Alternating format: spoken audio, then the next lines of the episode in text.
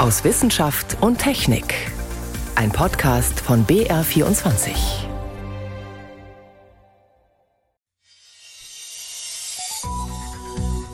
Heute mit Ingeborg Hein und längst vergangenen Zeiten. Dampfloks. Schön anzuschauen im Museum, aber auf freier Fahrt waren sie rechte Luftverschmutzer. Doch nicht nur sie. Wir ziehen später Bilanz von 50 Jahren Umweltpolitik.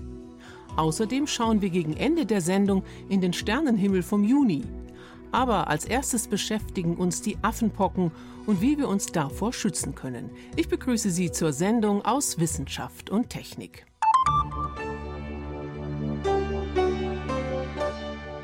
Die Zahlen steigen, aber von einer globalen Beunruhigung ist nichts zu spüren. Stichwort Affenpocken.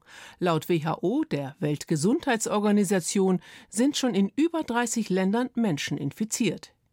Sie sieht eine Ursache für die Ausbreitung darin, dass unsere Lebensräume mit denen der Tiere immer mehr zusammenrücken. Aktuell heißt es, das Virus möglichst einzubremsen durch eine Impfung.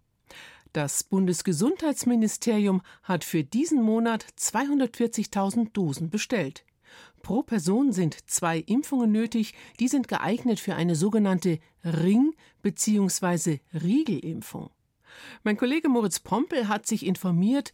Moritz, das sind jetzt keine geläufigen Begriffe. Was ist damit gemeint? Also die funktioniert bei uns ein bisschen anders, als man sie eigentlich kennt, nämlich wirklich als Ring oder Riegel. Ein Beispiel, wo das sehr gut funktioniert hat, ist Ebola in Afrika. Und die Virologin Ulrike Protzer von der TU München, die hat dazu Folgendes gesagt.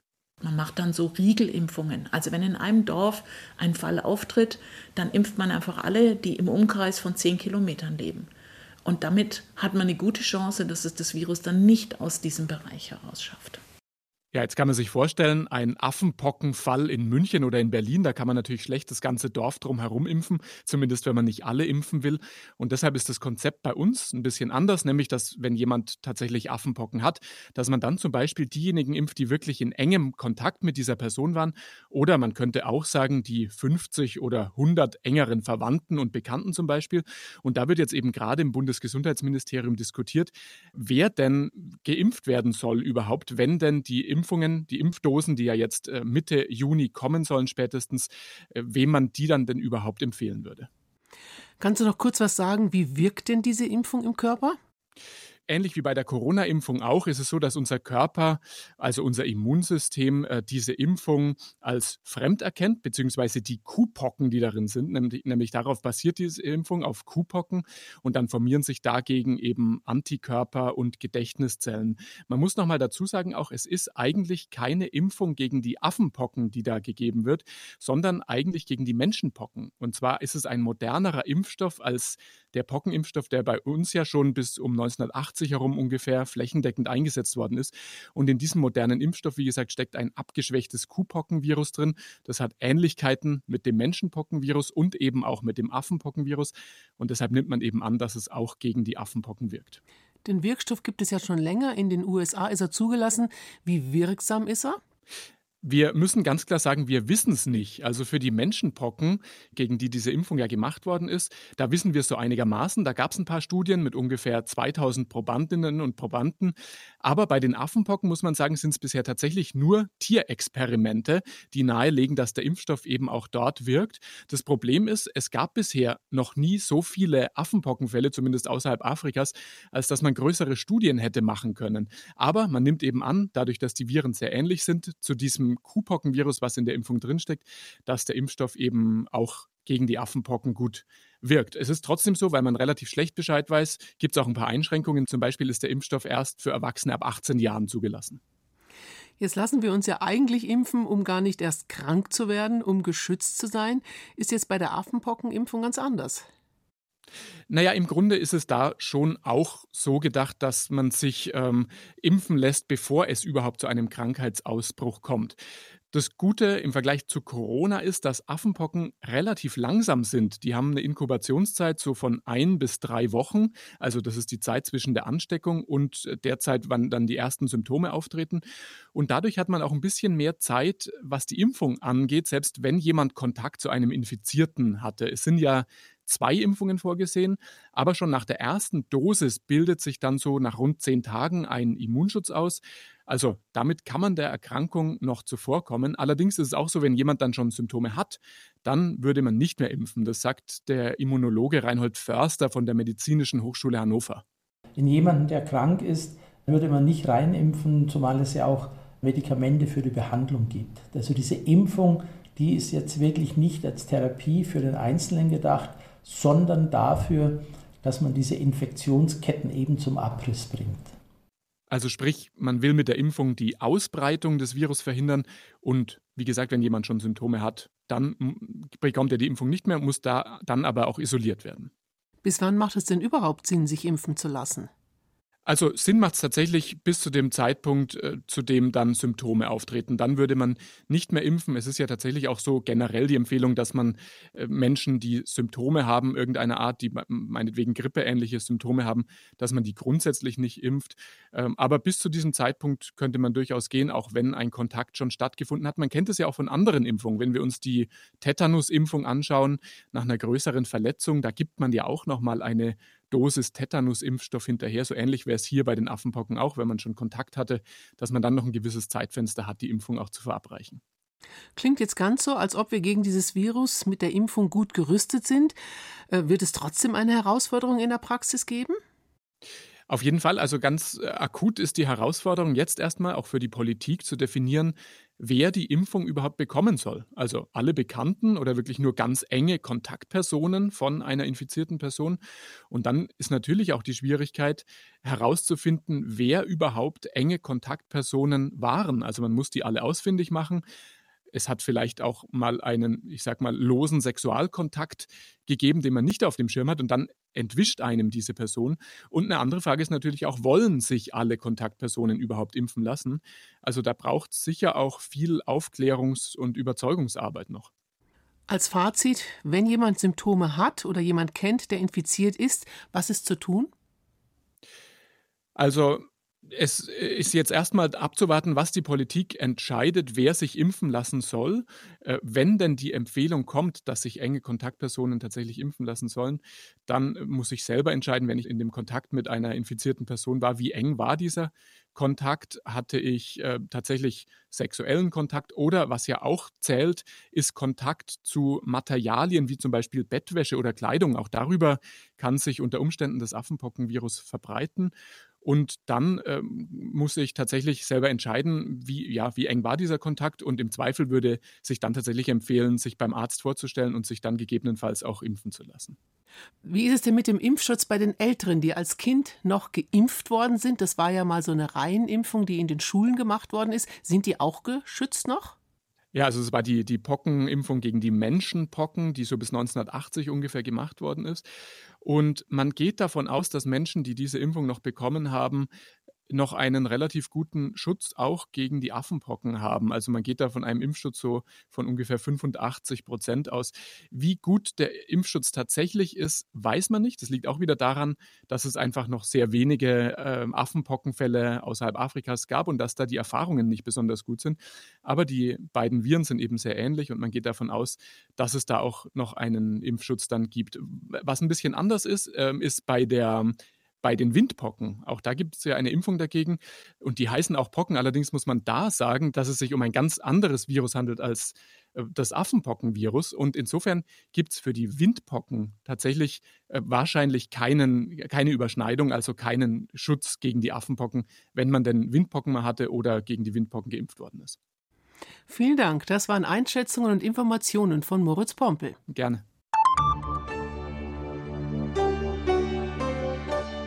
Beim Begriff Umweltpolitik, da fällt vielen sofort das Stichwort Klimawandel ein.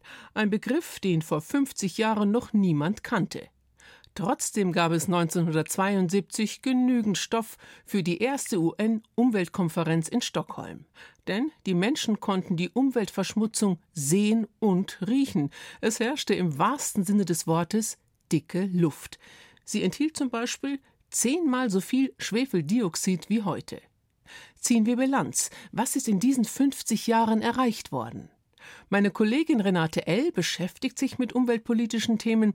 Renate, die Luftverschmutzung machte damals Menschen ja sogar krank. Ja, vor allem in den Industriegebieten. Das waren richtige Hotspots. Auf dem Land war es ja idyllischer als heute. Da gab es noch viele unzerstörte Ökosysteme. Und die Verschmutzung, die wurde als ein lokales Problem gesehen. Und die meisten Leute haben das für einen Kollateralschaden des wirtschaftlichen Erfolgs empfunden, weil sie eben vor allem da aufgetreten ist, wo die Industrie sehr erfolgreich war. Das Wirtschaftswunder war noch nicht lange her. Wo es dreckig war, ging es der Wirtschaft gut, man hatte Arbeit. Und eine Umweltbewegung in dem Sinn gab es ja noch gar nicht. Wann regte sich denn überhaupt so der erste Protest? Also in den USA gab es schon lange eine überregionale Umweltbewegung. Als Folge des berühmten Buchs Der stumme Frühling von 1962.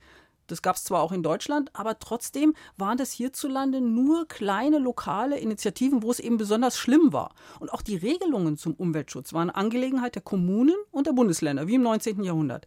Aber dann kam eine neue Bundesregierung Anfang der 70er Jahre und die will das alles ändern. Aufbruchstimmung hieß es damals. Da denken viele gleich auch an Willy Brandt. Hatte er damals schon die Umweltpolitik im Visier? Schon länger sogar. Dieser Spruch, der Himmel über der Ruhr muss wieder blau werden, der stammte von 1961 aus dem hm. Wahlkampf. Aber zehn Jahre später war der Himmel immer noch nicht blau. Dann hat er aber das erste Umweltprogramm einer Bundesregierung präsentiert und die Bundesregierung hat dann eben Umweltschutz auf die Bundesebene gehoben, als überregionales Thema etabliert. Was war denn damals zum Beispiel so ein brisantes Thema? Also das erste Gesetz, was aus diesem Umweltprogramm hervorgegangen ist, war das Abfallbeseitigungsgesetz, was dann eben für ganz Deutschland gegolten hat. Damals landete noch viel Müll auf Müllkippen oder Deponien, die nach unten nicht so gut abgedichtet waren. Aber dieses Gesetz ist auch ein gutes Beispiel dafür, was sich seither getan hat. Das war wie so eine Art Evolution. Weg von der Beseitigung hin zu Vermeidung und Recycling. Seit 2012 haben wir das Kreislaufwirtschaftsgesetz. Was besagt das ganz genau? Dass eben vor allem Abfall vermieden und recycelt werden soll, nicht einfach nur beseitigt. Was aber ein ganz wichtiger zukunftsweisender Punkt im Umweltprogramm war, war das Vorsorgeprinzip. Das heißt, man konnte neue Chemikalien nicht einfach so in Gebrauch nehmen, sondern es wurde erst erforscht, ob die vielleicht irgendwann in Zukunft mal Schaden anrichten können, wenn sie in die Umwelt gelangen. Und dann will die Bundesregierung, dass die Bevölkerung mitredet beim Umweltschutz. Das war auch ein Ziel. Und es war ein klassischer Fall von Revolution von oben in Deutschland, denn man hat tatsächlich den Bürgerinitiativen die Reisekosten gezahlt, damit sie ihren Bundesverband gründen können. Und dieser Bundesverband Bürgerinitiativen Umweltschutz, der war damals dann auch in den Medien sehr präsent in der Anfangszeit der Umweltdebatte. Also wir hatten in den 1970er Jahren eine Bundesregierung, die sich mit dem Umweltschutz ja nicht nur geschmückt hat, sondern auch was machen wollte. Klingt eigentlich nach einem guten Omen für die erste UN-Umweltkonferenz, die war ja 1972 in Stockholm. Ja, die Bundesregierung konnte sich da eigentlich schon sehen lassen mit ihrem Umweltprogramm. Nur leider hatte sie das Problem, dass man in Schweden inzwischen festgestellt hat, dass die Abgase, das Schwefeldioxid aus Deutschland dort die Seen versauert. Da sind tatsächlich Fische gestorben. Deswegen hat Deutschland dieses Thema Luftverschmutzung zuerst mal so ein bisschen abgewimmelt. Aber Dialog war das ganz Zentrale. Zum einen war das der Dialog zwischen Ost und West. Man darf nicht vergessen, das war die Eiszeit des Kalten Krieges. Mhm. Und aus diesem Dialog zwischen Ost und West ist überhaupt das allererste internationale Umweltabkommen hervorgegangen. Da ging es um grenzüberschreitende Luftverschmutzung. Das war 1979 dann. Und zweitens gab es zum ersten Mal auch einen Dialog auf Augenhöhe zwischen Industrieländern und Entwicklungsländern. 1972, da war ja die Kolonialzeit noch gar nicht so lange vorbei. In manchen Ländern erst so 10 oder 20 Jahre. Ja, zum Beispiel in Kenia. Und trotzdem bekam dann das UN-Umweltprogramm UNEP seinen Sitz in Nairobi, der Hauptstadt von Kenia. Das war ein echtes Signal und Symbol. Das UN-Umweltprogramm ist sehr wichtig, weil es hinter den ganzen Umweltabkommen steht, die eben auch ein Erbe von Stockholm sind. Welche Abkommen sind da jetzt zum Beispiel gemeint? Zum Beispiel geht es um Schutz der Ozonschicht, Klimaschutz, Artenschutz, internationalen Transport von Giftmüll. Es gibt eigentlich inzwischen fast nichts, was nicht in internationalen Abkommen geregelt wäre.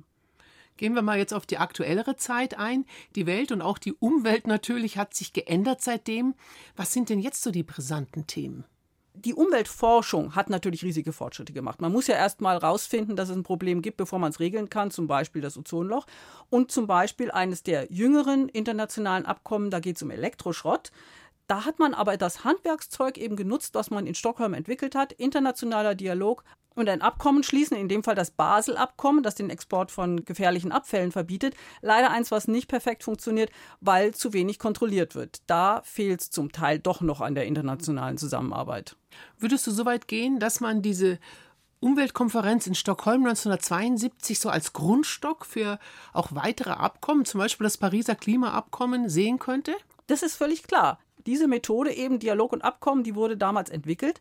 Aber spannend finde ich auch die Abschlusserklärung der Konferenz. Da heißt es im ersten Absatz, dass die Umwelt wesentlich ist für das Wohlergehen der Menschen und für die Wahrnehmung der grundlegenden Menschenrechte, sogar für das Recht auf das Leben selbst. Hm, also wirklich bemerkenswert, gesunde Umwelt sozusagen als Menschenrecht. Genau. Und das ist bis heute brandaktuell, weil es ja noch immer große Defizite gibt, aber auch, weil es ja seit einigen Jahren die UN-Ziele zur nachhaltigen Entwicklung gibt. Und die sind grundlegend für den internationalen Umweltschutz, aber zum Beispiel eben auch das Klimaabkommen von Paris 2015. Das war das erste, was in der Präambel dieses Menschenrecht als Beweggrund für das Abkommen nennt. Insofern wirkt die Konferenz von 1972 bis heute nach, nicht nur durch die vielen Abkommen, sondern eben auch durch den Geist dieser Abschlusserklärung.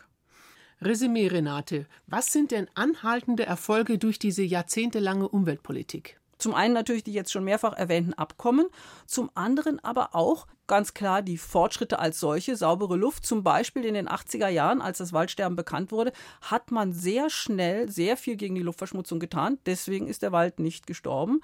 Das ist gelungen, weil man in den 80er Jahren sehr viel vor allem gegen die Schwefeldioxidemissionen getan hat. Die sind da um 90 Prozent gesunken. Aber ganz allgemein auch, dass Umwelt eben heute ein Querschnittthema ist, ein gesamtgesellschaftliches Thema. Eine Zeitreise von der Gründerzeit der Umweltpolitik, angefangen vor 50 Jahren bis heute, von Renate L. Vielen Dank. Gerne.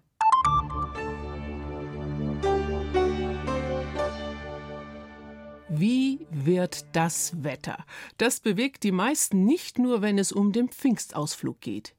Der bange Hintergedanke, hoffentlich kein Starkregen. Den gibt es inzwischen aber immer häufiger, mit Überschwemmungen und teils hohen Schäden. Davor wollen sich vor allem Hausbesitzer und Gärtner wappnen, aber das alleine reicht nicht. Wie sieht die Vorsorge auf staatlicher Ebene aus? Eher mau, sagen Forschende, obwohl das technische Equipment dafür vorhanden ist. Helene Köck. Auch nach den Flutkatastrophen der letzten Jahre sind Gemeinden in Deutschland schlecht auf Starkregen vorbereitet. Dabei werden Extremwetterereignisse mit dem Klimawandel immer häufiger. Und Sturzregen gibt es nicht nur in klassischerweise regenreichen Gebieten wie in Nordrhein-Westfalen oder Bayern, sagt Professor Günthert von der Münchner Universität der Bundeswehr. Die Untersuchungen gibt es schon sehr lange, nach jetzt neuere Karten zeigen, dass es überall auftreten kann. Die Gefahr des Starkregens ist überall in Deutschland. Sicher etwas unterschiedlich von der Höhe, der Intensität her, aber die Gefahr besteht überall. Und dementsprechend muss auch jeder was tun. Wo in Deutschland ist das Risiko für Überflutungen wie hoch? Das müsste als erstes klar sein, wie die Studie zu Starkregen der TU Kaiserslautern und der Münchner Universität der Bundeswehr zeigt. Städte und Gemeinden sollten dazu verpflichtet werden, Risikokarten zu erstellen. Darauf sollen Anlieger sehen, wie groß die Überflutungsgefahr in ihrer Straße und an ihrem Haus ist. Wolfgang Günthert. Gefahren- und Risikokarten sind insofern wichtig, weil einfach die Bevölkerung, die Menschen wissen viel zu wenig, in welcher Gefahr sie leben. Das kann man sehr schön über Gefahrenkarten ermitteln, dass ich weiß, okay, mein Gebiet wird bei Starkregen eben vielleicht 10, 20 10 oder auch gar nicht überflutet. Und wenn ich das weiß, dass eben eine Flutungsgefahr bei mir besteht, dann kann ich mich selber schützen davor. Zum Beispiel Dächer begrünen, Keller abdichten und die Kanäle gegen Wasserrückstau sichern.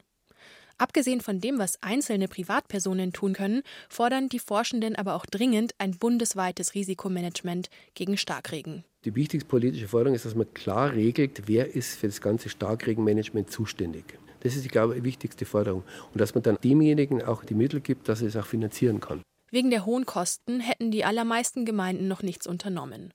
Zwar gibt es finanzielle Förderung dafür, die Risikokarten zu erstellen, aber wenn es dann wirklich um bauliche Veränderungen geht, wird es teuer. Davor schrecken viele Kommunen momentan zurück. Sie müssten also zum Schutz gegen Starkregen verpflichtet, aber gleichzeitig finanziell unterstützt werden. So das Ergebnis der Starkregenstudie. Das Umweltministerium will sich für einen besseren Wasserhaushalt einsetzen. Das hat die Ampelregierung im Koalitionsvertrag angekündigt. Umweltministerin Lemke plant, mit Ländern und Kommunen zusammenzuarbeiten.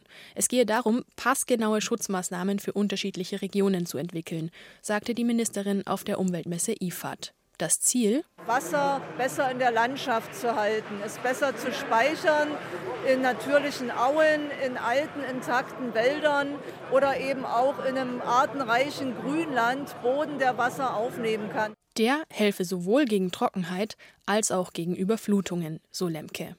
Noch mehr Wissenschaft gibt's täglich auf BR24 und auf br.de/slash wissen. Blickwechsel schauen wir in den Sternenhimmel vom Juni, der Monat mit dem Sommeranfang, und der macht sich auch am Firmament bemerkbar. Was uns genau erwartet, weiß Sternenguckerin Yvonne Meyer.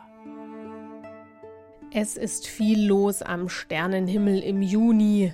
Aber es ist immer weniger Zeit, die dunkle Nacht zu genießen. Mitte Juni ist ja Sommersonnenwende, also der längste Tag im Jahr, und zwar am 21. Juni. Da dauert es von Sonnenaufgang bis Sonnenuntergang 16 Stunden. Aber früh aufstehen lohnt sich. Die vier helleren Planeten Venus, Mars, Jupiter und Saturn, die stehen immer noch als strahlende Lichterkette im Osten. Um etwa 4.15 Uhr sind die sehr schön zu sehen. Dazu kommt auch die Sommermilchstraße, das beeindruckende Band, das sich quer über den Nachthimmel zieht und zwar von Nordwesten nach Südosten und in den Morgenstunden steil aufragt. Am 14. Juni ist der größte Vollmond des Jahres am Nachthimmel. Was bedeutet das? Es bedeutet, dass der Vollmondtermin mit dem Moment zusammenfällt, an dem der Mond auch unserer Erde am nächsten kommt. Zur Erinnerung, der Mond umkreist unsere Erde ja nicht in einem Kreis, sondern in einer Ellipse, also einem Oval. Und das heißt, der Mond ist der Erde mal näher, mal ferner. Und am 14.06. ist er ihr sogar besonders nah. Und bei einem Supermond ist der scheinbare Durchmesser der hell erleuchteten Mondscheibe von uns aus gesehen um ca. 13 Prozent größer als ein kleinster Vollmond. Die Frage ist, sieht man das dann auch? Leider nicht wirklich. Man würde es nur wahrnehmen, wenn der kleinere Vergleichsvollmond daneben stünde. Trotzdem könnte der größte Vollmond groß wirken, aber da schlägt die sogenannte Mondtäuschung zu. Wenn ein Vollmond in der Nähe des Horizonts steht, dann sieht man ihn im Vergleich zur Landschaft, zu Häusern oder Bergen im Hintergrund. Und da wirkt er dann besonders groß. Es ist eine optische Täuschung. Und weil der Vollmond im Sommer sehr lange ganz nah am Horizont bleibt, so ähnlich wie die Wintersonne tagsüber, dann kommt uns der sogenannte Supermond tatsächlich super groß vor. Mehr zum Sternenhimmel im Juni, zum Supermond und den Sternbildern finden Sie unter br.de/slash Sternenhimmel. Also einiges zu sehen. Mit dem Sternenhimmel im Juni endet aus Wissenschaft und Technik. Am Mikrofon Ingeborg Hein.